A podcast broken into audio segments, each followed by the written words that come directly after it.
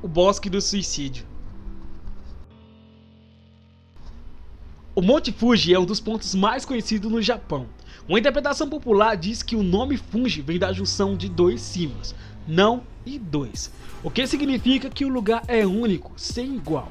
De fato, ele é o magistral e uma das maiores belezas naturais do mundo.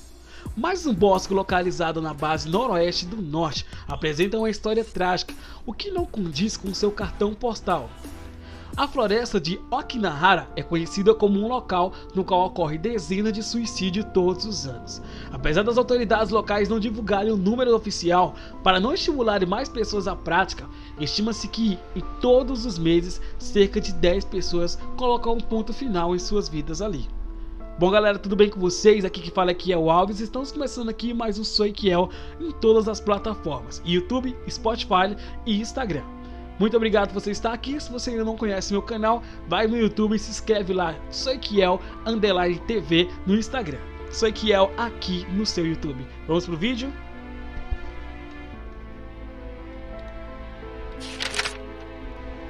Parte das autoridades locais condena o livro de Kuroi Jukan, de 1960, pelo crescimento do número de vítimas. No romance, um casal de amantes se suicida na floresta.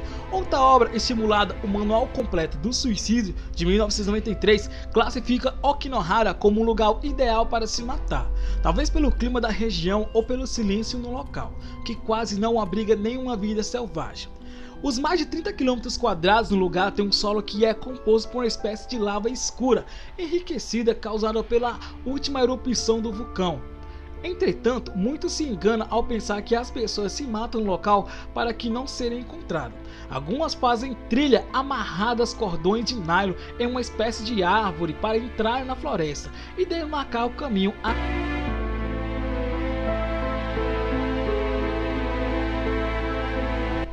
O Japão é conhecido por ter uma das maiores taxas de autoextermínio do mundo. Segundo dados de 2015 da Organização Mundial da Saúde, a cada 100 mil habitantes, 19,7% cometem um suicídio na Terra do Sol nascente.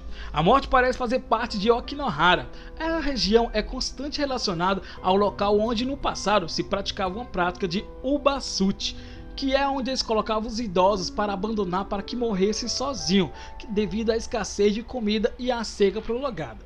Alguns moradores falam que os fantasmas dos idosos permanecem vagando na mata.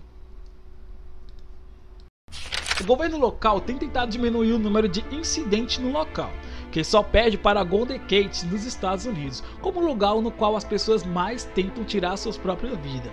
Placas de valorização da vida são espalhadas e uma equipe faz patrulhas constantes na região. E aí galera, você gostou desse vídeo? Se você gostou desse vídeo, já deixa aqui embaixo seu like e deixa aqui embaixo os comentários. Você teria coragem de acampar nesse local?